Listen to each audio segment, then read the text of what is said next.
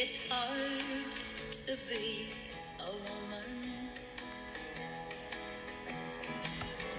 Giving all your love to just one man.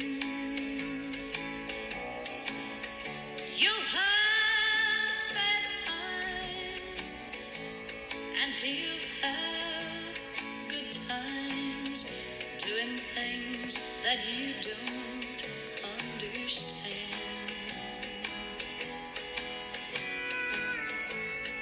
But if you love him, you'll forgive him.